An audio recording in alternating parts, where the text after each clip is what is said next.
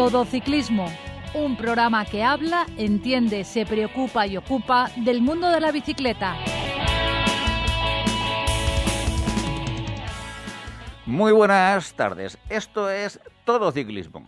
Un programa que habla, entiende, se preocupa y ocupa del mundo de la bicicleta. Todo Ciclismo. Recibir un saludo de Sari Zorio que hace posible que desde el control técnico llegue hasta todos vosotros este programa. Y de José Villena, aquí nos habla, desde la 102.5 Universidad Politécnica de Valencia Radio. Damos la bienvenida en el programa de hoy a don Francisco de Casa. Muy buenas, Pepe. Lista.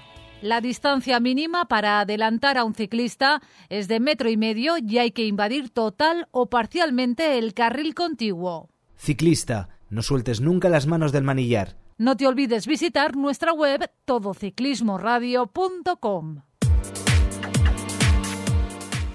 Comenzamos con las noticias que nos ha dejado el mundo de la bicicleta en nuestra comunidad valenciana, de la mano de nuestro colaborador Jaime Pérez. Michael Van Turenhout es el nuevo campeón europeo de ciclocross entre la élite masculina. El belga libró bonito duelo con Lam van der Haar, que tuvo que conformarse con la plata. Laurens Svik fue tercero. Fenomenal carrera de Felipe Os del Burgo BH, que ha terminado en el puesto sexto. Un pinchazo y una caída le han privado de subir al podio. Por otro orden de cosas, en el velódromo Manuel Guijarro de San Vicente Respech se disputó la primera jornada de la primera Copa de Alicante de pista AM Sonido Sporting Pursuits. José Segura del Infinobras en sub-23, Claudia Chanfeng del Fuenlabrada y Mario Álvarez del Infinobras en juniors y los cadetes Oscar Os del Llopis y Leire Toledo del Corio son los primeros líderes. Y para acabar, la Comisión Delegada de la Real Federación Española de Ciclismo ha aprobado, entre otros temas, las fechas y sedas de los Campeonatos de España y de las Copas de España BMX Racing para el año 2023. Alcoy será el escenario que determine el 1 y 2 de julio del próximo año quiénes son los nuevos campeones de España. Ciclista. Usa siempre el casco que debe estar homologado y asegúrate de su correcta colocación. Don Francisco, ¿qué otras noticias nos deja el pelotón internacional? Bueno, Pepe, vamos allá con los fichajes, que estamos en la época que es lo que toca, básicamente. Estamos en época. Estamos en ello. Ken Pharma, por ejemplo, ha fichado a Elosegui, que ha salido del Movistar tras unos años que ha estado ahí un poquillo lesionado. El Caja Rural ha renovado a David González y Eduard Prades. El equipo Manuela Fundación no va a continuar en 2023. Muy mala noticia, muy mala noticia. Que es una mala noticia, efectivamente. Pero bueno, el Cubeca sí que regresa al pelotón como Q36.5, que llega ahí con el asesoramiento de Nibali. Y luego hay otro, un otro fichaje que de estos que te llama la atención, ¿no? El UAE Jay Vine, ¿te acuerdas de Jay Vine, que ganó dos etapas en la Vuelta a España? Este tío se hizo famoso por ganar los campeonatos de rodillo del Zwift. Sí, señor. O sea, salió la fama ahí y a partir de eso le ficharon. Y hay otro al que han fichado por lo mismo que es Michael Bing de Nueva Zelanda. Uh -huh. eh, lo ha fichado el UAE también eh, para, para competir con ellos, partiendo de ser un campeón ahí. Pero yo lo que pienso es que ya no sé es que es mejor si hacer en casa de rodillo o salir a batirte el cobre en la carretera. Pues sí, eh, bueno, lo, eh, habrá que preguntar a un entrenador, pero en principio parece como más aburrido, eso sí, pero sí, efectividad más aburrido, pero, igual hasta pero más. Eh, a mí lo que me extraña es que equipos profesionales eh, tan consagrados como el UAE apuesten por, por este tipo de ciclistas donde, bueno, eh, tienen tropecientos mil ciclistas que han, han, seguido toda la evolución desde las eh, escuelas infantiles, juveniles, sub-23 y demás.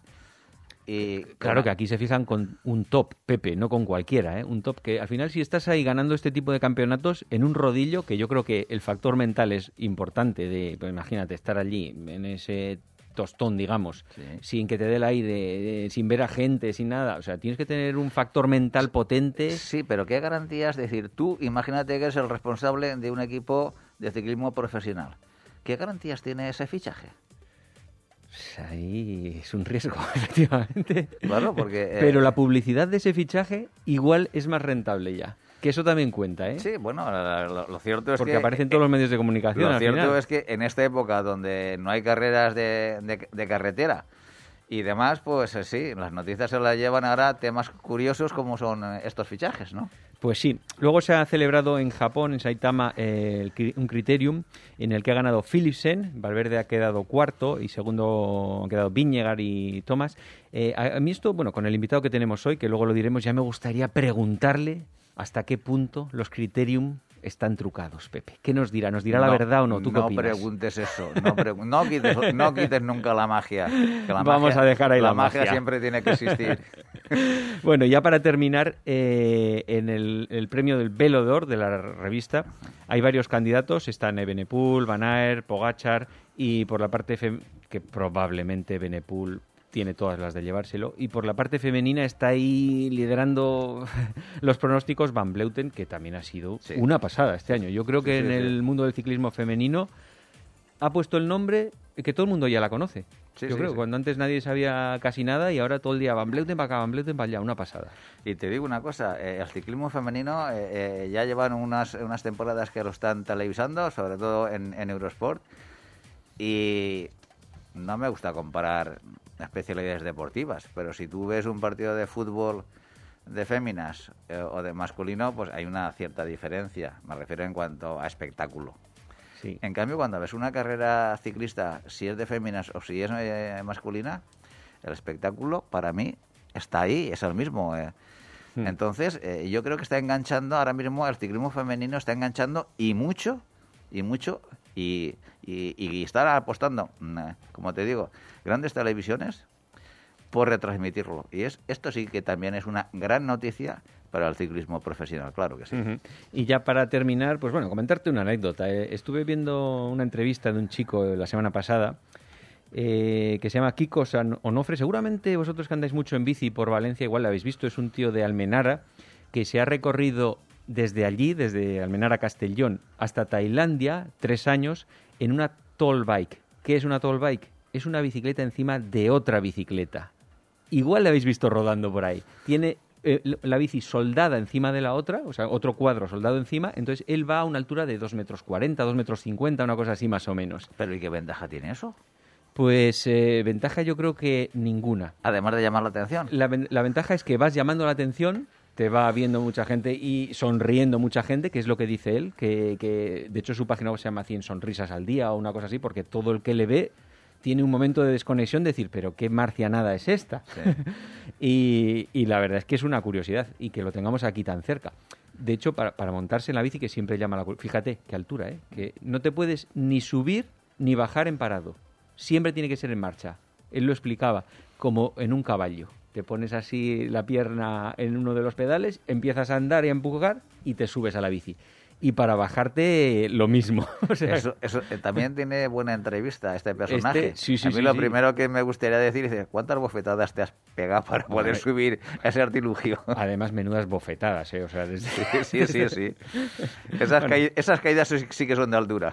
Hablaremos con él algún día. Claro que sí. ¿Alguna noticia más, Paco? N- Nada más de momento, Pepe. Pues hasta aquí las noticias de hoy. La semana que viene más y esperemos que mejor. Automovilista.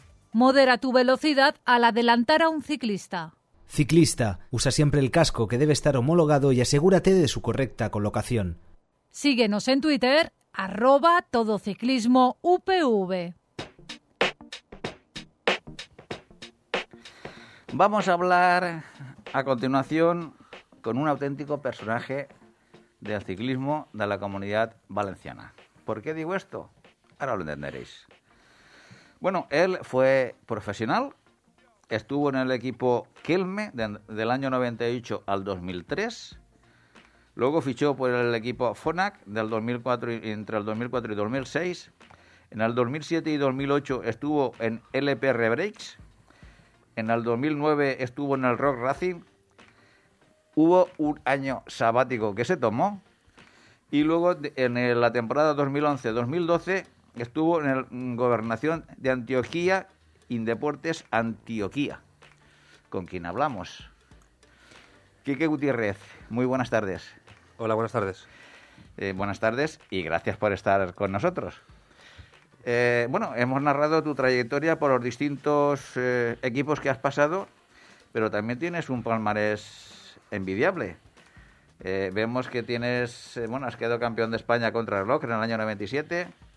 Tuviste esa etapa de Gran Premio Internacional eh, Cortez Mitsubishi en el 2000. Tuviste esa etapa también, eh, te llevaste una etapa de la Dauphiné Libéré en el 2002. En el 2004 también ganaste una etapa también de la Dauphiné Libéré y una vuelta de y una etapa de la Vuelta a España. En el 2006, segundo de la general en el Giro de Italia. Y en el 2011 también te llevaste una etapa de la clásica de Santander. Bueno, más o menos. En- ¿Me he dejado algo en el tintero, Quique? Bueno, así por- encima, la verdad que son los, la- son los principales los principales éxitos y, y bueno, sí, has, has resumido muy bien el, el palmarés. Horas de sufrimiento se ha dejado en el tintero, ¿no? Bastantes, bastantes. De todas estas eh, victorias, para ti, ¿cuál es la más eh, valorada, la que te más aprecias?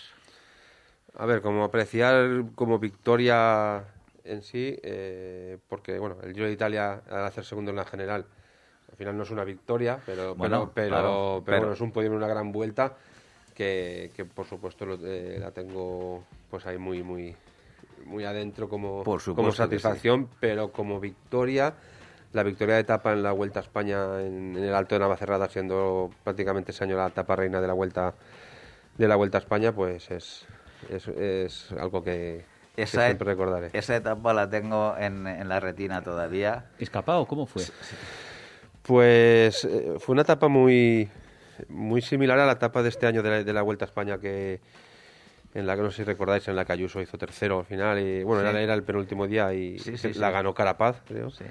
Eh, muy similar el orden de los puertos en, en distinto este ese año llegaba la llegada de la etapa era por el alto de siete revueltas desde Se- Mm. desde Segovia y y bueno fue, fue una etapa, ¿Y, quién ganó ese año la vuelta? Ese año la vuelta la ganó la ganó Roberto Eras. Roberto Eras. Y, Y, sí, y me preguntabas, eh, era de una, de, de un- de una escapada grande que se hizo de, de principio de etapa, de 15, 20 corredores, y bueno, y al final se fue seleccionando la, la Y- escapada y llegamos al último puerto, Eladio Jiménez, que recuerdo que hizo segundo.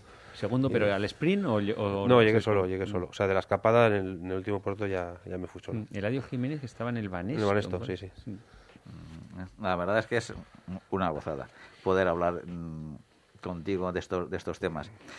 Y Espera, Pepe. ¿A cuántas pulsaciones subías ahí Navacerrada? ¿Te acuerdas tú de eso? ¿De cómo iba? ¿No había vatios en ese momento? o Sí, Sí, sí que lo sabía, pero se utilizaban más. Yo, yo ya había empezado a entrenar, a entrenar con, con vatios, se utilizaban en entrenamiento bastante, pero en competición, aunque había quien los llevaba, yo no, yo, yo no los llevaba. Y no, no sé no decirte datos de vatios en ese momento, pero de pulsaciones sí que recuerdo que yo era de coger pulsaciones bastante altas.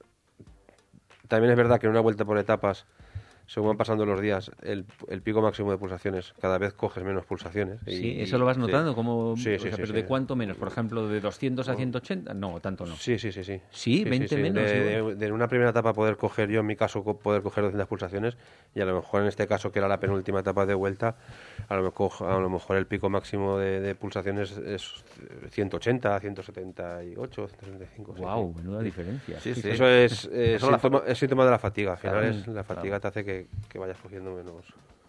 A Así nivel es. cardíaco eh, seas capaz de... O sea, no seas capaz de coger tantas, tantas pulsaciones. Y, y luego, eh, el Giro de Italia, estuviste, ¿cuántos días eh, llegaste a, a llevar la María Rosa? Yo llegué a la, yo llegué a la Rosa en el año 2000.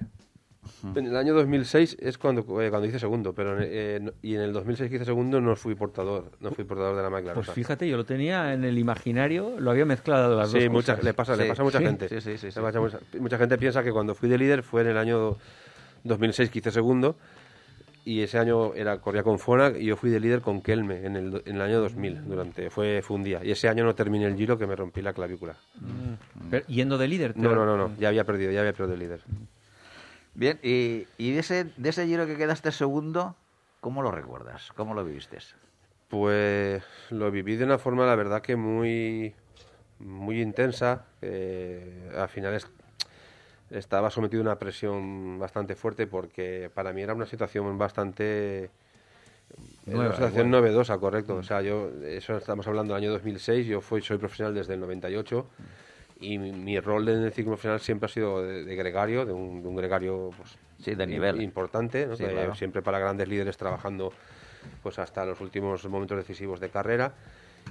Pero ese rol es muy distinto al de, porque al final del gregario, eh, si tienes tu trabajo, llega el momento de hacer tu trabajo y desconectas y bueno, ya te, te limitas a entrar dentro de- del control, pero luego el, el- el- el- un líder tiene que estar, manten- eh, no tiene que fallar, al final Claro, la claro. función de líder no puedes fallar, y, Claro. porque si fallas un día se va al traste las, eh, todas las posibilidades y bueno, pues la verdad que fue Terrible el, el- el extra, ¿no? De, Sí, y además en Italia, que en ese giro precisamente, si miras la clasificación general, del primero al, al décimo, pues eh, son todos italianos y los medios de comunicación estaban deseando todos al final el contexto de leer la prensa, escuchar la radio, ver la televisión por las tardes cuando estabas en la cama. eh, era que todo el mundo deseaba un podio un 100% italiano, entonces todo el mundo estaba deseando que, que, el, fallaras. que el español que el español fallara y los comentarios que se oían es que, era- que el español iba a fallar porque era un corredor que, que, sí, que sí, que siempre ha demostrado que va bien en montaña, pero no es un escalador y, ven- y quedaban, quedaban etapas muy duras, el Mortirolo, etapas, etapas de la marmolada. o sea, eh, De hecho, un día estuvimos hablando aquí de ese tipo de cosas con Igor González de Galdeano, Ujú. que nos habló que nadie le había enseñado a ser líder. Entonces lo pasó muy mal cuando fue líder en el Tour, la presión extra esa que, que le hundió mentalmente, no fue capaz porque no supo gestionarlo mentalmente. Eso, eso, eso es lo que dices tú que notabas ahí, que dices, bueno, esto me, me puede por todos los lados o qué. Sí, sí, la- a ver, la verdad, y por suerte mm, yo no lo sentía, pero fui capaz de, de gestionarlo y, y no me pudo, o sea, no me pudo y, y lo supe llevar, que al final pues me ha hecho demostrarme para otras cosas en la vida que al final pues puedo ser capaz de liderar a- a- pues, cualquier proyecto, puedes liderar una empresa, puedes porque al final los valores que te transmite el ciclismo son transpolables a, a muchas cosas del ámbito de la vida. Igual que puedo ser un buen trabajador o un buen corredor de equipo, en este caso, he podido ser, he podido ser líder cuando, cuando se me ha presentado la situación. Cu- Cuando Entonces, tocaba, claro, claro, claro que sí. Eh, hombre, mm, y luego, eh, ¿tú has valorado que has podido liderar algún equipo eh, una vez que quedaste segundo del Giro? Digo, bueno, este, estos años atrás podía haber estado de líder en algún equipo. ¿Esto lo llegaste a, a meditar? Claro, porque al final me di cuenta de que sí que podía haber sido podía haber sido así, hasta que no se dieron las circunstancias, porque se dieron las circunstancias que en ese giro salimos desde el principio ya eh, sin un líder de equipo. eh, Ah, vale. Fuimos, fuimos a, Era, había varios que podían... Correcto, antes Vale. de salir eh, el planteamiento era que habíamos tres o cuatro corredores que, ¿Quién- ¿Quiénes, ¿Quiénes eran los otros? pues en este caso estaba Víctor Hugo Peña, que, que Sí. un corredor también siempre Mm. que había estado trabajando para Armstrong en los Postal, para, para, para otros corredores, un corredor también muy de mi perfil. Estaba, estaba Axel Merckx, que- el hijo, el hijo de Merckx, que era compañero mío en, en Fona, que había también estado en Mapei eh, a un nivel muy alto. Y bueno, habíamos, ahí tres o cuatro corredores con. ¿Y cuántos con años opciones. tenías aquel año? Pues en el 2006 yo tenía eh, 32 años ya, o sea, eso es 74. Eh, Sí. sí. 30 30 Sí. 32 años. Sí, sí, sí. O sea, Sí, ya, sí, sí, ya- sí, sí, ya eras sí. mayor, o sea, pero eso te ayuda al factor mental, Sí, correcto, probablemente. Correcto, sí, Si sí, llegas- igual posiblemente se me hubiera pillado a lo mejor el, Claro. eh, el aparte estás más hecho también. Mm. eh, me hubiera pillado más joven, igual sí, seguramente hubiera sido más difícil de, de- de asumir toda esa presión y, Mm. y era una situación extraña porque al final tenía a mi disposición todo un equipo eh, para mí y eso Sí, que en vez de escuchar órdenes y tenías que darlas tú. Entonces es un cambio bastante importante Sí, o también. en vez de estar, o en vez de estar sirviendo de bajar a por bidones o bajar a por ropa en momentos que hacía frío, me- la traían a mí y había veces que hasta me sabía hasta mal porque no estaba acostumbrado a eso. Y le decía al compañero, no, no, ya voy yo. Y me decía, no, no, tú no vayas, tú quédate aquí, que, que tienes que estar aquí. Claro. ¿Sabes? O sea, Eh, viendo tu, tu currículum, eh, Quique, veo que el 2010 eh, no, no estuviste compitiendo. En el 2009 quiero recordar que anunciaste que te retirabas, ¿no?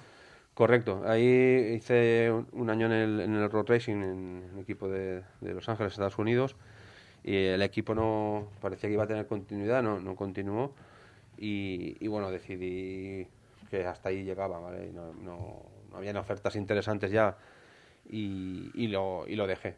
Pero bueno, luego vino eh, a final de ese año, a final de 2009, que no estuve compitiendo, un ex compañero mío, Santiago Botero, eh, él cogió el, eh, la dirección del, del equipo Gobernación de Antioquia, de un equipo de, de- de Medellín. Cogió el- lo- las riendas y, y él me llamó, me llamó porque buscaba buscaba el, el perfil de un digamos del corredor del director un director de equipo Pero- pero, dentro de carrera porque Pero, él claro. entonces tenía me dijo que tenía él era el manager del equipo tenía un equipo muy joven de mucha calidad que, que luego comprobé que así, que así, que así era pero muy inexpertos. Decía que había gente muy, muy buena, pero no tenían ni idea de, de correr, de- a nivel táctico. ¿eh?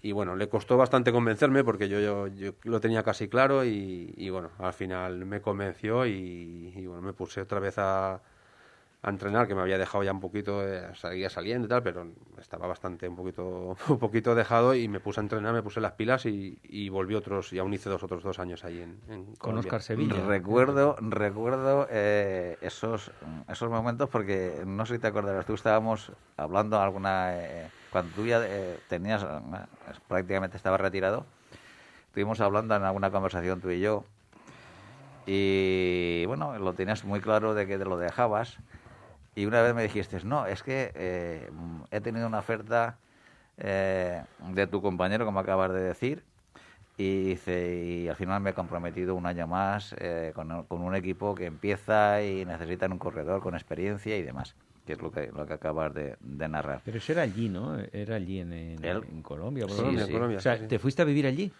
No, o sea, iba y venía, pasaba temporadas eh, largas allí, pero no, no más senté a vivir allí. Por- Iba- iba y porque las carreras serían allí principalmente, Sí, ¿no? sí, sí, las carreras eran principalmente. Algunas carreras vinimos también a competir a, a Europa, pero, pero principalmente el calendario era, era allí todo en Colombia.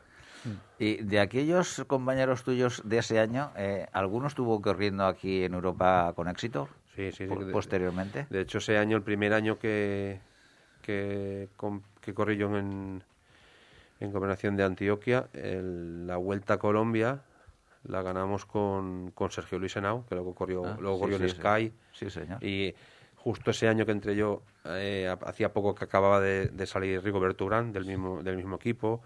Y bueno, luego eh, Sebastián Henao, el, el hermano de, de Sergio Luis. Han habido corredores bastante que luego han competido, competido en Europa. Va- Vaya crack el Urán, además, ¿eh? que es un Sí, crack en el un mundo crack, de las redes sociales totalmente. Y a nivel empresarial también. También, lleva- sí. A nivel empresarial ha montado la marca Gorri Gorro, que es, está, la Qué verdad bueno. que es muy bueno, sí, se sí. parece muy bueno así a nivel de gestión de gente y todo. Sí, o sea, sí, sí, sí.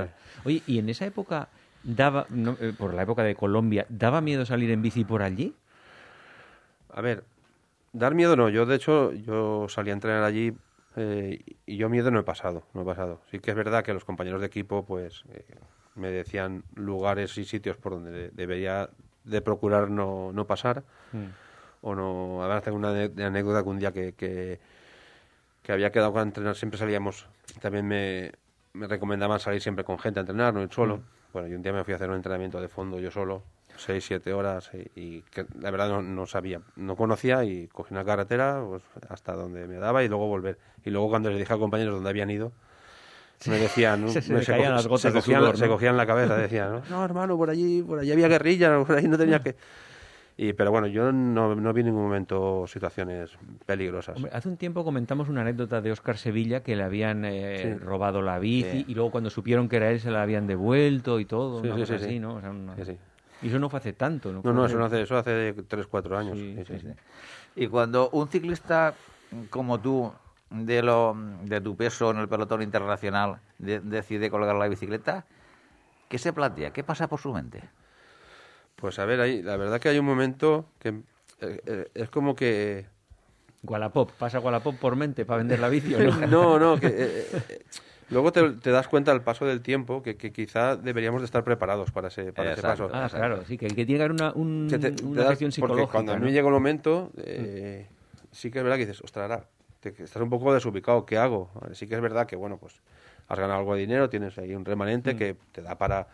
No tienes la urgencia esa de decir, me tengo que Sí. poner a trabajar ya porque tengo que, que dar de comer a la Sí, familia y pero, tengo que pero- traer un claro, sueldo. pero en esa época, en, en la tuya, no se cuidaba eso en los equipos seguramente. O sea, todo sería corre y ya esa- el post carrera Claro. ya, ya se verá, ¿no? Y es algo a lo que no, no, no estás preparado. Y es verdad que sí que al principio estás un poquito un Desubicado. poquito desubicado. Sí. Pero bueno, en mi caso yo enseguida pues, eh, pues monté la escuela de ciclismo, me, me vinculé ya a nivel técnico con federación, de seleccionador y tal, y te pones a hacer, hacer cositas siempre relacionadas con, con el mundo del ciclismo. En mi caso, luego hay ciclistas que bueno dejan la bici y tienen otras empresas familiares o, o se tiran hacia otro hacia otro ámbito y Eso, hoy, hoy en día, yo- igual tú estás más en contacto con gente, pero yo creo que eso se cuida un poco más, ¿no? Y a lo- todos los ciclistas se les eh, orienta más para que sepan qué hacer cuando se retiran, que no lo sé hasta qué punto, o sigue siendo igual que antes. Yo creo que sigue un poquito parecido. ¿eh? Sí que hay, sí que hay programas específicos de gente que se dedica a eso. Me, me viene a la cabeza, por ejemplo, Luis Pasamontes, que, que él hace, él hace charlas y cosas que te dijeras. eh, Y tiene algún libro que está muy bien, además, en el que cuenta toda su vida de deportista y con... y Igor González Delgado también está, en- creo que en un, Sí. pro- en un proyecto que Sí, que va haciendo charlas sí, sobre va haciendo charlas sobre lo que transmite con el ciclismo profesional a, a la empresa y va Mm. y también se- me consta que la hace también con grupos de, de ciclistas profesionales entonces sí que es- hay, hay cositas pero Pero sigue ah, siendo sí un que eso es un campo donde se debería un poco trabajar también con los corredores en activo. Pero eh, a partir de aquí, como bien dices, eh, bueno, mm, hoy te hemos invitado al programa eh, de radio porque, además de que es una gozada hablar contigo de todos estos temas, claro que sí, tú a partir del 1 de diciembre, bueno, has ganado, te has presentado a unas elecciones como para presidente de la Federación de Ciclismo de la Comunidad Valenciana y yo creo que para el ciclismo valenciano la has ganado. Las has ganado y eh, tomas posesión como presidente de la Federación de Ciclismo de la Comunidad Valenciana el 1 de diciembre. Eso es un reto también serio e importante. es un reto muy muy importante es un reto que, que, bueno como te he dicho yo llevaba llevaba ya un tiempo vinculado a, federación como como coordinador técnico como seleccionador de distintas categorías. Y, bueno pues, eh, pues, según se acercaba este año que era año, año electoral pues era una cosa que, que yo llevaba ahí en la cabeza era un- una de las posibles opciones que, tenía y que, y que me, era un objetivo que me, que me gustaría que me- en su momento me planteé Tenías motivación. Sí, y, y bueno, hace cosa de, de un año, un poco más de un año, pues ya un, un grupo de, de amigos y de compañeros fueron un poquito los que ya terminaron de, de- de- de- Y- y- de decirme, venga que tienes que ser tú la persona y, te- y, y me, y me convencieron, vamos. ¿Y, ¿Y eso te presentas eh, eh, de forma individual o es como con un equipo que entra? No, te ¿Cómo presentas, te, te presentas de forma de forma individual. En principio te formas, te presentas como, como asambleísta, candidato a la asamblea, y una vez sales asambleísta ya presentas candidatura. Pero bueno, para salir asambleísta sí que es verdad que he tenido un equipo traba- trabajando, pues haciendo campaña y, y buscando apoyos en los clubes, en los en corredores, en técnicos y, y bueno, estamos ahora en este punto que, que como ha dicho eh, Pepe, pues es el día 1 de diciembre, el día de, digamos, de toma de posesión oficial, pero estamos intentando a ver si podemos acelerar esos plazos para que para que sea antes porque porque bueno hay mucho trabajo que hacer por delante y, y estamos a final de año enseguida empezamos en campaña de, de hacer licencias de, pues, de, de validar carreras bueno, de lo que lo que viene a ser el trabajo federativo que, hay, que hay mucho por hacer Tienes todo eh, que programar el 2023.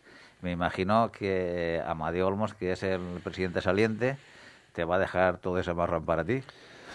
Pues en esas tres estamos, porque además, de- llegarme, llegarme emails y llegarme cosas que hay por hacer, que, que, incluso, por ejemplo, hoy me ha llegado un, un email como trasladándome un, un- un pequeño marrón, entre comillas, que debería de estar solucionado y que, es de, que debe de ser de la gestión actual, porque yo, a- yo no me puedo comprometer ahora a tomar decisiones sin, sin haber una junta directiva Claro. en activo. Yo no puedo tomar decisiones sin, sin consultarlo en junta directiva y bueno, hay cosas que, que están intentando que, que pasármelas a mí, que estás un poquito ahí. Por eso te digo que me gustaría estar ya dentro para tomar esas decisiones y poder decir, sí, esto voy a hacerlo o esto no voy a hacerlo, pero eso genera también un poquito de, de estrés. Eh, Una, una cosa, antes de nada, eh, eh, ¿la federación incluye todas las modalidades de ciclismo? ¿Pista, carretera, mountain bike o solo alguna? Todas, todas. Todas, Pistas, vale. carretera, mountain bike, trial, BMX, ciclismo adaptado. o sea, hay- Vale, vale. ¿Con qué programa electoral te presentaste? ¿Qué objetivos principales tienes? Bueno, los, eh, los objetivos principales creo que es eh, sobre todo el, eh, el- Porque en, campaña te vas dando cuenta de, de- Te reúnes con mucha gente de, de todos los, de toda la comunidad valenciana y lo primero es acabar con pues las, la, que, que sea, una, que sea una, una federación paritaria y igualitaria. Ah, Ahora mismo, pues en la, eh, en la provincia, por ejemplo, de en, en las dos provincias, aparte de, de la provincia de Valencia, en Castellón y Alicante, te encuentras con que ellos se encuentran un poquito desamparados, de que está todo muy centralizado en Valencia, que hay y que, por ejemplo, en, en la Vega Baja de, de Alicante, se- ellos se piensan que ellos tienen la sensación de que para la Federación Valenciana actual ellos son, son murcianos, no son, no son, no son, no son de la comunidad valenciana y al final no dejan de ser comunidad valenciana. También eh, en el ámbito de, por ejemplo, de las, de las como habéis dicho, la pregunta de si la, si la federación abarca todas las modalidades. Claro. Hay gente que no lo tiene eso claro porque porque de- parece que, que en la comunidad valenciana pues haya ciclismo de carretera, BTT y, y ciclocross y no haya más cosas. El trial, el BMX. Eso dentro de mi compañía son, son una de las cosas principales de potenciar esas especialidades, esas modalidades que, que están bastante, bastante abandonadas. La verdad es que sí. Bueno, y, y otras, y otras en las que quiero entrar. A ver. No, sí. Cuenta. Vamos a ver, el tema es que eh, yo estuve en la Federación de Ciclismo en la Comunidad Valenciana y, y en un momento fue hasta, fui hasta, hasta vicepresidente. Eh, porque, eh, bueno, entramos cuando se generó todo el tema de la, la- las movidas de, se- de la seguridad social. Oh, sí, seguridad social. vial, Seguridad vial. seguridad Seguridad vial. Estoy bien también centrado. De la seguridad vial por el tema del, del accidente ciclista que sufrió la peña ciclista de la Universidad Politécnica y donde dijimos que pensamos aquí desde la universidad que deberíamos de actuar y apoyar eh, todo el, el- el tema de la seguridad vial del, referida al ciclista. Y lo primero que hicimos, hubieron varias personas que se nos eh, acercaron en ese momento, empresarios, donde dijeron que eh, nos apoyaban ellos y ponían el dinero que hiciese falta para trabajar, porque eran personas muy aficionadas al ciclismo y que intentaban mm, liderar ese movimiento eh, con la presencia y aportando dinero. Pero nosotros al final nos, nos reunimos una serie de, vamos a decir, de peñas cicloturistas que al fin y al cabo somos los, los que en mayor número de ciclistas pues poblamos las carreteras valencianas y acordamos que deberíamos de estar siempre bajo el paraguas de la federación porque la federación es la que representa al ciclismo al conjunto del ciclismo de la comunidad valenciana. Y así lo hicimos. Lo hicimos y estuvimos años en la Federación Valenciana de Ciclismo y pasamos a la Federación Española de Ciclismo también, donde también se conseguimos fundar la Comisión por la Seguridad Vial del, del Ciclista. Pero mm, estuvieron pasando una serie de años donde estuvimos trabajando duramente en Valencia y en Madrid.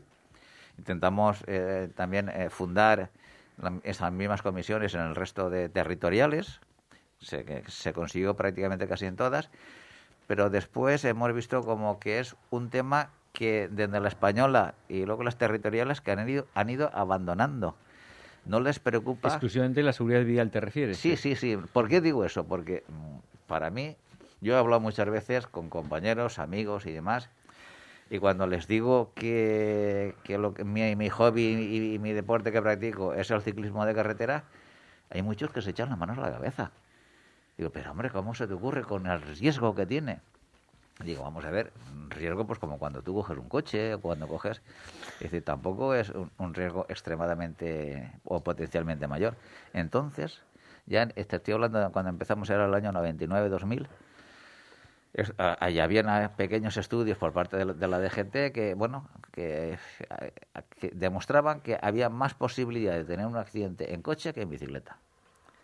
Y a partir de ahí se ha ido bajando el ratio de, de- de accidentes, tanto en coches como en bicicleta, afortunadamente. Eh, pero todavía el riesgo, el riesgo que se asume en bicicleta es relevante, es importante. Entonces, el tema de la, de la seguridad vial para ti como presidente de la Federación de, de Ciclismo de la Comunidad Valenciana es importante, es uno de los pilares que llevas. ¿Piensas trabajarlo?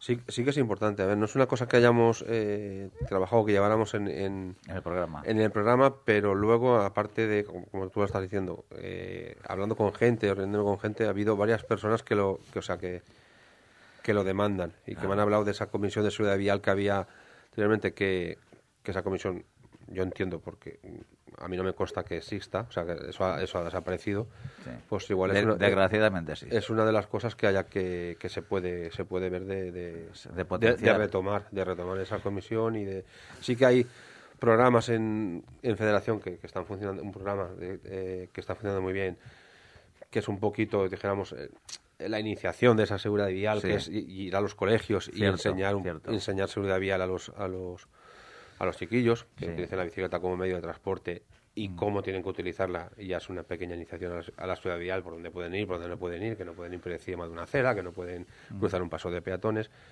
que al final eso es, es seguridad vial también. Por supuesto que Pero sí. bueno, entiendo que la seguridad vial abarca mucho, mucho más y que, que es una cosa que sí que se puede, Pero, se puede pero, retomar. pero tú, y, así, tu idea, ¿qué cosas quieres potenciar? O sea, ¿cuál es tu objetivo principal para el primer año?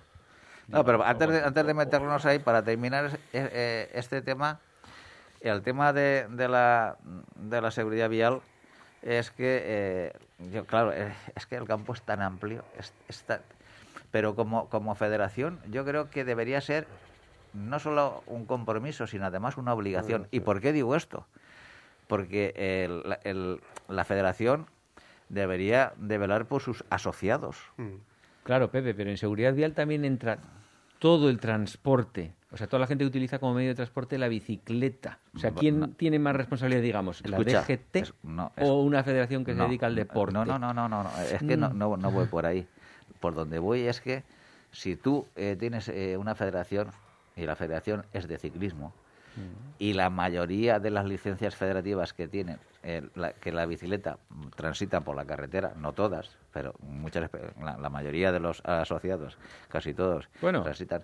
Mountain bike, Pero pista, pero- habría pero- que ver el porcentaje pero que, nos también- diga. que ta- sí, pero que también tocan carretera.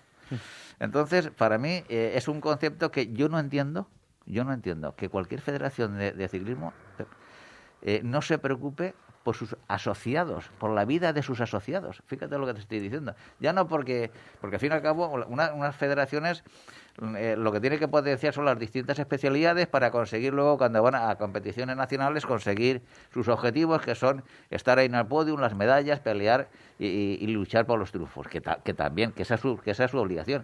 Pero entiendo que para conseguir hasta llegar hasta ahí, si, si trabajamos en la seguridad vial, yo creo que habría mucha más eh, población que se... eh, Pues fíjate, yo creo que eso debe recaer más en la DGT porque al final el alcance es mucho mayor. Tú en la- como federación Mira. o como dentro del mundo del ciclismo te centras en ciclistas. sí, pero de la otra forma amplías a todo el mundo que no tiene nada que ver con el ciclismo. Sí, pero vamos a ver. Y cubres más. Sí, sí. Eh, eso es bajo, eh, bajo una, un prisma, una óptica de los que no habéis tocado esos temas. ¿Y por qué lo digo? Eh, yo, en principio, eh, cuando empezamos en Madrid a trabajar con el Ministerio de Fomento de Infraestructuras, de Carreteras, vamos, eh, con la Dirección General de Tráfico y demás, y yo lo primero que cuando empecé, a, a- yo recuerdo que estuvimos a- hablando con, Magdalena Álvarez en ese momento, que bueno, una, eh, una ministra, la- una ministra de, Infraestructuras en ese momento, que tenía en esa reunión, eh, y, y- y, bueno, recuerdo que habían cuatro o cinco asesores suyos. Y yo les dije, bueno, eh, yo me, me imagino que tendrán distintos diseños de carreteras para eh, un colectivo como somos los ciclistas, poderlos, porque somos unos, unos usuarios más de las vías y utilizamos un vehículo como otro cualquiera. Lo que pasa es que el nuestro no, no tiene motor, algunos, ¿vale? Y, eh, y, debería de haber ya eh, estudios donde eh, integrar al ciclista con la, con la mayor garantía de seguridad por esos nuevos diseños. Recuerdo que se giró estuvo mirando a sus asesores y todos los asesores, los asesores eh, miraron hacia el suelo. Pero ¿de qué año Respu- estamos hablando, Pepe? Te estoy hablando, pues es que no me, no me Es que recuerdo eso habrá cambiado muchísimo. Ahora sí que ya habrá mucho Pues te más estoy hablando, pues, no, es que Ma- eh, Magdalena Álvarez no recuerdo cuándo fue, si era en el Pero mínimo 2006, 20 2000. años. O sea, es que, eh, que 2006, hace muchísimo tiempo. Eh, ves tú los ministerios y a ver lo que ha evolucionado. lo que te quiero decir al fin y al cabo. Es decir, mm, yo también pensaba, digo, es que hay un problema, el ministerio tendrá... A ver, la por parte de la federación sí es verdad que hace falta esa presión, digamos, en Sí, la ahí- DGT ahí para lo- que ellos... a lo que a lo que iba yo y un poco a la pregunta que también me habéis hecho como uno de los objetivos principales de Mm. mi, de mi proyecto en- en- en este primer año la verdad que hablar de, de objetivos a, eh, a un año vista Es mucho. con todo lo que hay que hacer igual es, es, es un poquito precipitado pero uno de mis objetivos principales es el aumentar el número de federados de, de- y, y esta, y esa es una de las cosas que yo entiendo que si un federado ve que hay una comisión de seguridad vial que se está que se, Sí, está, que se está preocupando Sí, por. Sí. Por la seguridad Por del, su vida. de- del usuario Por- hasta por- la vida del, Sí, del propio asegurado. esa, co- esa es una de las cosas entre otras muchas que yo creo que se pueden eh, hacer para que el- para que el- el- la amplia masa de, de usuarios de bicicleta que no está federada que es muchísima porque yo me he reunido Mm, con clubes claro. que tienen ciento y pico 150 Y, y hay dos federados. y hay dos federados, correcto. Pues ¿cómo vamos a conseguir que en vez de dos hayan, te digo que 250, ojalá, pero que hayan 80?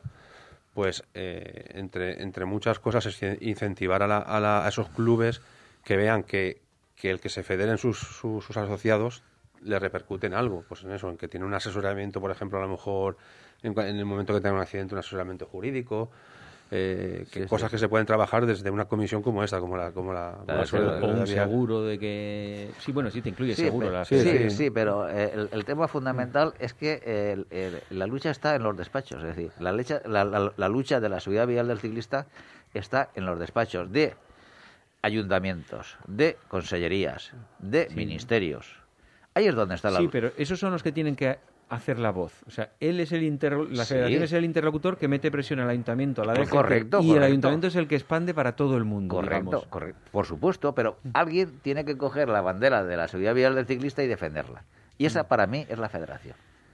La federación valenciana aquí en la Comunidad Valenciana o la, o la nacional, que, eh, claro, para cubrir toda, todo el territorio español. Pero ese es un tema. Pero es que hay, Bueno, otro, sí. hay otro tema que también es más que relevante A e ver, importante, ¿cuál? que no sé cómo lo vas a afrontar, Quique, que es otra especialidad de la, del ciclismo dentro de la federación, que es el cicloturismo. Porque como digo, yo creo que son dos eh, sí, eh, colectivos, especialidades, como le quieras llamar, donde el gran número de licencias debe, debe las, las debéis de buscar en el, en el mundo cicloturista. Porque el que está compitiendo eh, tiene licencia eh, de la federación sí o sí. Un técnico tiene eh, licencia de la federación sí o sí. El mundo cicloturista es aquel que a lo mejor no se termina de aproximar a la federación porque desconoce primero la federación, algunos hasta desconocen que existe federación, con lo cual es un tema que muchas veces dentro de ese mm, colectivo y cada vez afortunadamente más mayoritario, porque cuando salimos los fines de semana a las carreteras valencianas es que eh, inundan las bicicletas la- las carreteras, con lo cual debería de tener la Federación Valenciana de Ciclismo un número de, de asociados muy relevante y muy importante. Pero todos los de competición los tenéis.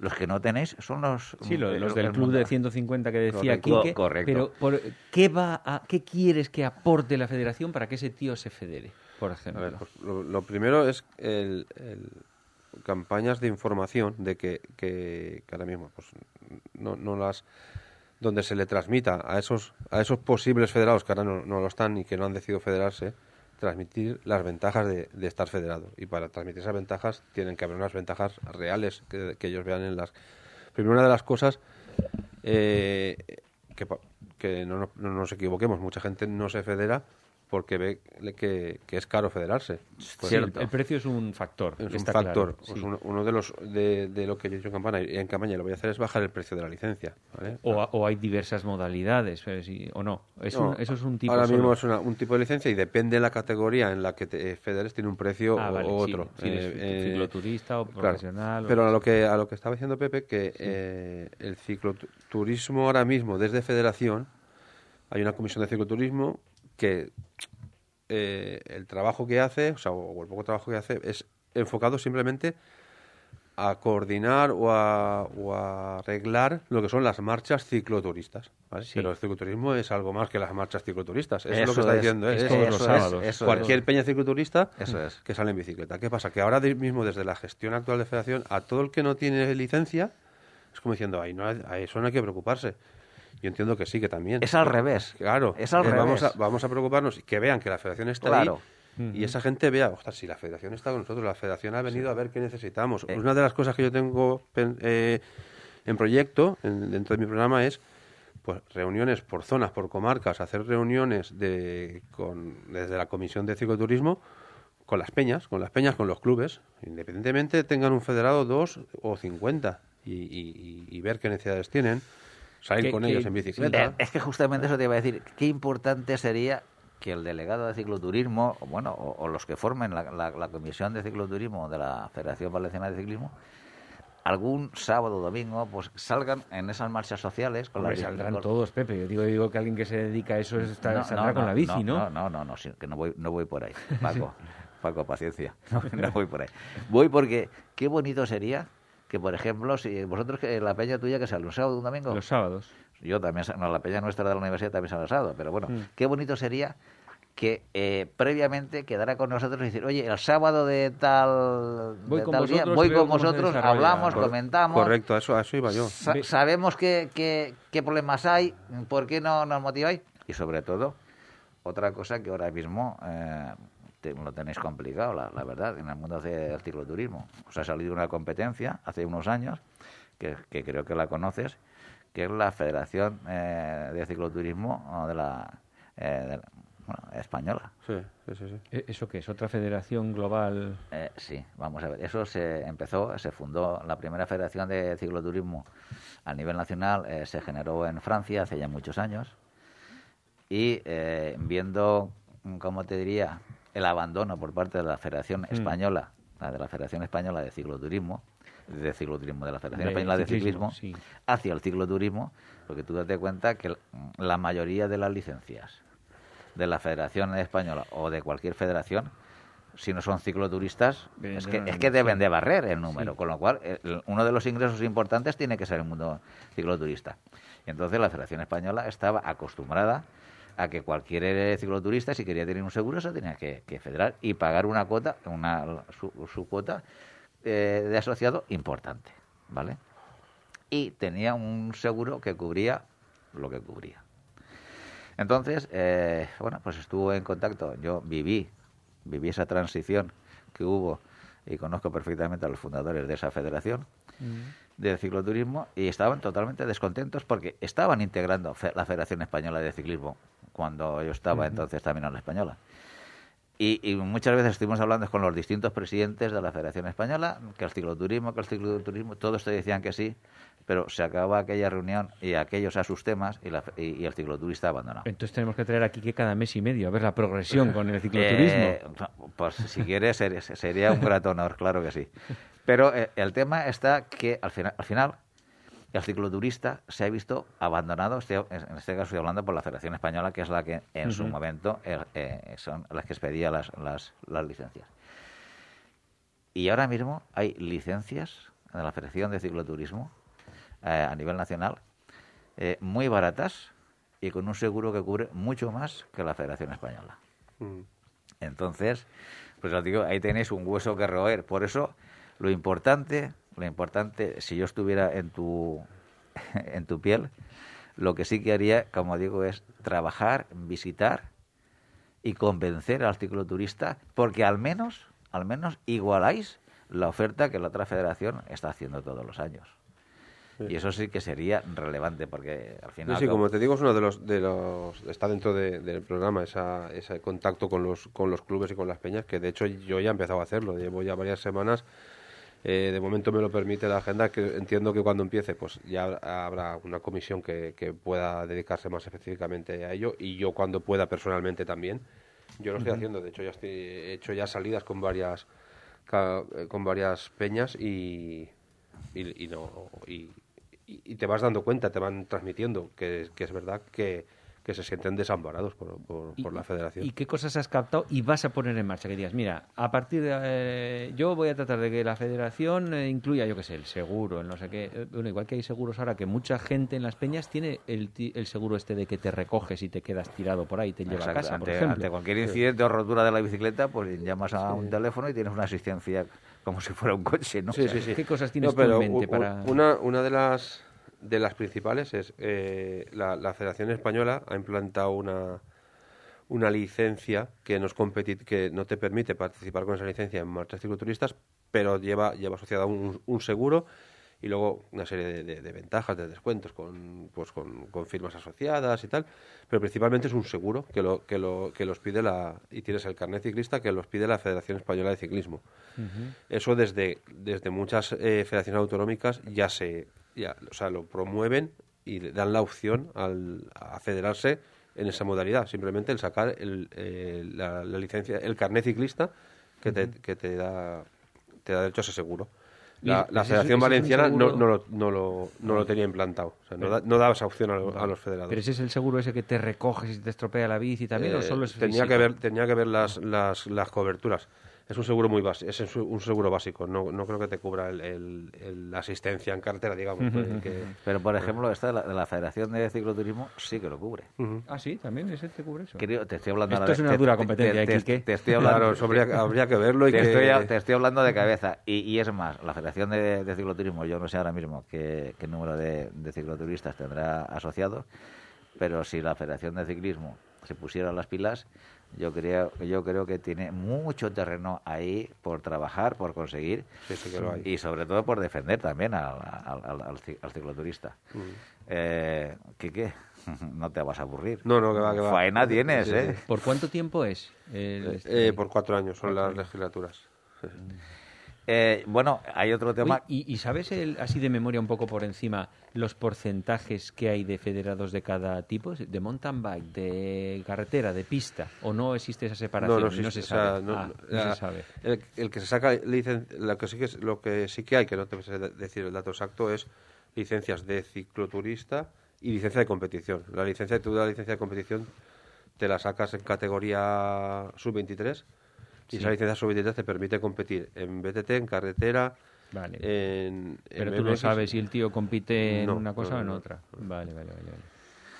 Bueno, yo creo eh, eh, que podemos aquí dejar un poquito eh, el tema, si te parece por hoy, Quique, porque sí que tengo muchas ganas de que vengas de vez en cuando a las visites. Yo estoy encantado. Y, y, estemos, y estemos podríamos, en contacto. Podríamos, estar hablando aquí horas. Claro, por eso, por te digo que este es un tema que da mucho de sí y yo creo que también es un, elemento donde a través de este programa de radio se puede difundir lo que la Federación Valenciana de Ciclismo se está haciendo y eh, puede llegar a muchos eh, cicloturistas que tenemos un número de oyentes relevante, importante, aunque esto también se descarga por internet y se oye toda, en toda España.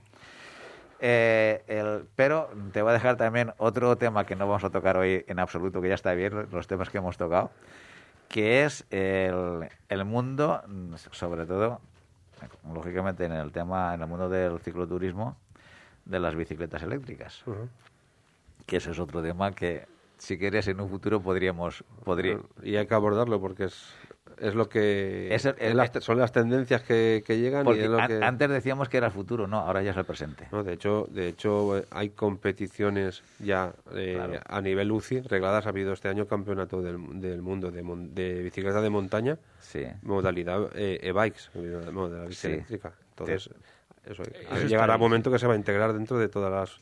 Sí. Te digo, te digo unas cosas. Las primeras eh, eh, competiciones de bicicletas eléctricas las organizó la Federación Inter- Internacional de Motociclismo. Sí, ¿Ah, sí? sí, No te, digo Uh, más. es No te, un- no te digo más. Sí, sí, eso lo sabía. Dura competencia eso. Por eso te digo que son temas que eso si quieres para otra charla, porque ahora, ahora da, da también para, para mucho.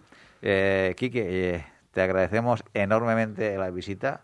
Eh, te, eh, vamos, estamos aquí a tu entera disposición, que no es, tu- no es para ti, sino que es para el ciclismo valenciano y por ende al, al- al ciclismo español. Y te deseamos que tengas los mayores de los éxitos, que no serán tuyos, serán nuestros también. esperamos que, que así sea y, y, bueno, yo la verdad que agradecido de- del ofrecimiento que, que me brindáis que pues que aquí tengamos tengamos los micrófonos a la disposición de, de la federación Exacto. para, para eso, para hacer llegar a, la- a todos los, a todo el mundo del ciclismo, federados y, y no federados, Correcto. llegar nuestras propuestas, las cosas que estamos El- poniendo en marcha y, si y si sirve para que consigamos eh, más federados, pues, pues Per- ideal. Perfecto. Bueno, pues eh, seguimos, seguiremos en un futuro eh, a medio plazo o próximo, a saber, con una nueva visita de Quique Gutiérrez, ya con los galones de presidente. Bueno, hasta aquí esta entrevista y ahora nos va a hablar don Francisco de Casa de otros temas no menos interesantes. Automovilista. El claxon está bien si se usa como aviso, pero nunca para molestar. Ciclista. Es conveniente que salgas siempre que puedas en grupo. Búscanos en Facebook. Todo Ciclismo UPV Radio.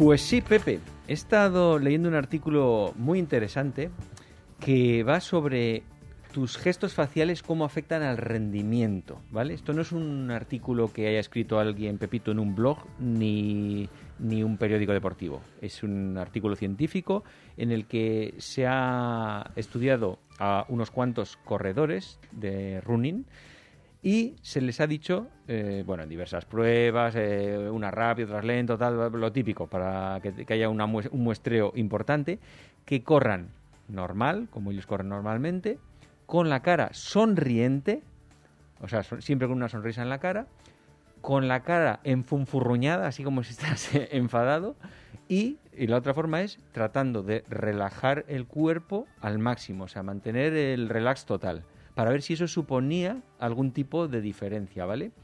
Y bueno, ¿tú qué crees? No lo sé, hombre. Yo mm, te digo una cosa. Esto es bastante curioso porque justamente dentro del ciclismo profesional, tú imagínate cuando el- las escapadas, que Quique Gutiérrez ha, ha vivido muchas, eh, cuando se eh, estudian unos a otros, eh, lo primero que están viendo son las caras que ponen. si están, eh, porque eso, Quique, algunas veces eso sí que lo habéis llevado a la práctica. Os, os estudiáis unos a otros cuando estáis ahí en esas escapadas, ¿no? Sí, y luego muchas veces también hay que conocer, que al final acabas conociendo. Hay corredores que, que son prácticamente inexpresivos y parece que, no, que no estén sufriendo y igual están sufriendo mucho. Y al contrario, gente que parece que sufre, lleva cara de mucho sufrimiento y, y no es- y en realidad eh, va bien en ese momento y tú te piensas que está ya, que va muerto, que va reventado. Entonces, ¿Tú, tú por qué apuestas, Quique? ¿Crees que tendrá algún eh, efecto el tipo de expresión que pongas en la cara o que va a dar todo exactamente igual? ¿O qué, qué- qué opinas, así visto desde fuera? yo, yo creo que sí que va a haber alguna, alguna, alguna ¿Y diferencia. por cuál apostarías? Para el mejor y el peor, por ejemplo. Yo, yo apostaría por la de por la de la cara más que has nombrado la última. Estaba la de enfunfuñado, Ah, la, la de relax, la de relax la- total. La, de El relax. rel- El, relax total, ¿no? O sea, tratar de relajar el cuerpo al máximo. ¿Tú, Pepe, tienes alguna apuesta? Vamos a ver, es que eh, yo pensando en esto que estaba comentando de lo- del ciclismo, y es que, el, como bien ha dicho Quique, es que el ciclista profesional sabe sabe esconder muy bien eh, sus situaciones de rendimiento a cada momento, el, el esfuerzo, la fatiga, la sabe esconder muy, muy mucho. Entonces, yo tengo mis dudas, no sé cómo se podría, Bueno, pues eh, qué sí, resultado podría dar. sí que hay diferencia. Hay una diferencia notable, digamos, a nivel de eh, gasto, o sea, que gastas menos con una de las opciones, y a nivel de percepción de esfuerzo, Hay además. menos gasto energético. Sí, hay menos gasto energético y menos percepción de esfuerzo máximo. O sea, Sí. de, que está- de que estás sufriendo menos encima. Sí.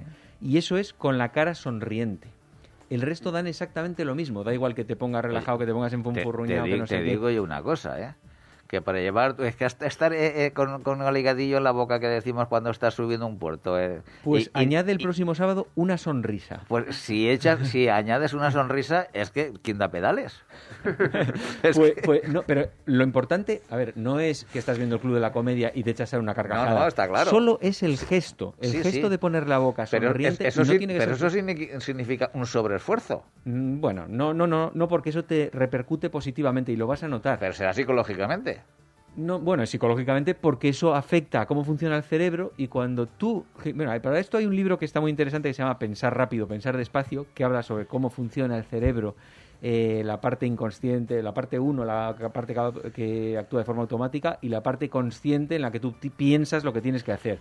Entonces, hay cosas que el cerebro ya trabaja de forma inconsciente nativa, que es, por ejemplo, cuando tú sonríes, aplica determinadas eh, cosillas a los músculos, a no sé qué tal, porque ya sabe la, situación. Entonces, tampoco es necesario que subas todo el puerto sonriendo, simplemente a tramos sonríes y haces una sonrisa. Y eso te va a bajar la percepción y el gasto. Probarlo un día. Probarlo un día. Lo probaré. Yo solamente con pensar en el bocadillo. Mira, te lo puedes usar como motivación. Sí, sí, sí, sí. probaremos la sonrisa solo, ¿eh? porque a mí me, han hecho a veces eh, hacer reír de verdad y eso hace que soltar la te quedes ahí en el sitio. Como vayas sufriendo y te hagan reír de que te descojonas, que te, que eh, ahí te, dejan en el sitio. ahí sí que la energía te la dejas totalmente vacía. ¿Tú alguna vez lo, lo has hecho? Todavía no, porque lo he leído esta semana, pero lo voy a poner en práctica porque no es una cosa de opinión, ¿eh? es una cosa de está, está contrastada científicamente. Sí, sí, sí. O sea, no, ¿No es recuerdas, de opinión. ¿No recuerdas? Yo pondremos el enlace al artículo en, inglés ah, para que lo ah. quiera leer de una web de artículos científicos y, y ahí se puede leer. Es curioso, es curioso el tema. Es decir, tú puedes poner cara de enfadado o lo de relax, que yo hubiera apostado por lo de relax. Lo de, sí, lo había pensado, al final uno si, si, vas menos tenso, al final la musculatura tensa tiene, tiene un gasto energético el tensar la musculatura. Digo, pues claro, Si al mismo esfuerzo eres capaz de ir más relajado, pensaba que habría menos. era mi, mi mi razonamiento era ese. es que es lo lógico, es lo lógico pensar eso, claro. Pero hay deportes en los que el estar relajado, por ejemplo, sí que influye mucho. Por ejemplo, en las artes marciales, en la velocidad de reacción muscular, si está el cuerpo relajado, es mucho más rápido y mejor que si está comprimido los músculos. Entonces siempre se trata de estar lo máximo relajado posible porque la reacción es mucho más violenta. Oye, pues una rotura muscular ahí, como tú dices, cuando una reacción... Hombre, estando caliente, no estamos hablando de... Ya, ya, ya, pero bueno, no lo sé, estas cosas. Bueno, es curioso el tema, lo pondremos en práctica a ver qué, qué, sucede y cómo, y cómo lo, Cuando vayas a tope, además, si vas a 170 pulsaciones, llevaré, acuérdate. Llevaré el, llevaré el motor a tope y, yo, y yo sonriendo, a ver, a ver qué sucede y te, y te contaré. ¿Alguna cosa más o lo dejamos por aquí? La semana siguiente contaré otras anécdotas curiosas, Pepe. Claro que sí. Bueno, pues eh, hasta aquí el programa de hoy. Antes de despedir el programa, recordar la excursión que tiene prevista la Peña Ciclista de la Universidad Politécnica de Valencia para el próximo sábado. Saldremos a las ocho y media de la mañana desde la puerta del pabellón eh, de la Universidad Politécnica de Valencia, Avenida Los Naranjos. Destino Vinalesa, Bonanza, Náquera, Oronet, Algimia, Algar del Palencia. Receso para recuperar fuerzas y vuelta por Estibella, Puzol y Valencia. Un total de 90 kilómetros tienen la culpa. Señores, a disfrutarlos. Hasta aquí el programa de hoy. Don Francisco de Casa, nos vemos, nos escuchamos el próximo lunes. Por supuesto. Y a todos vosotros os esperamos el próximo lunes a partir de las seis y media de la tarde y los jueves a partir de las doce del mediodía. Ser felices.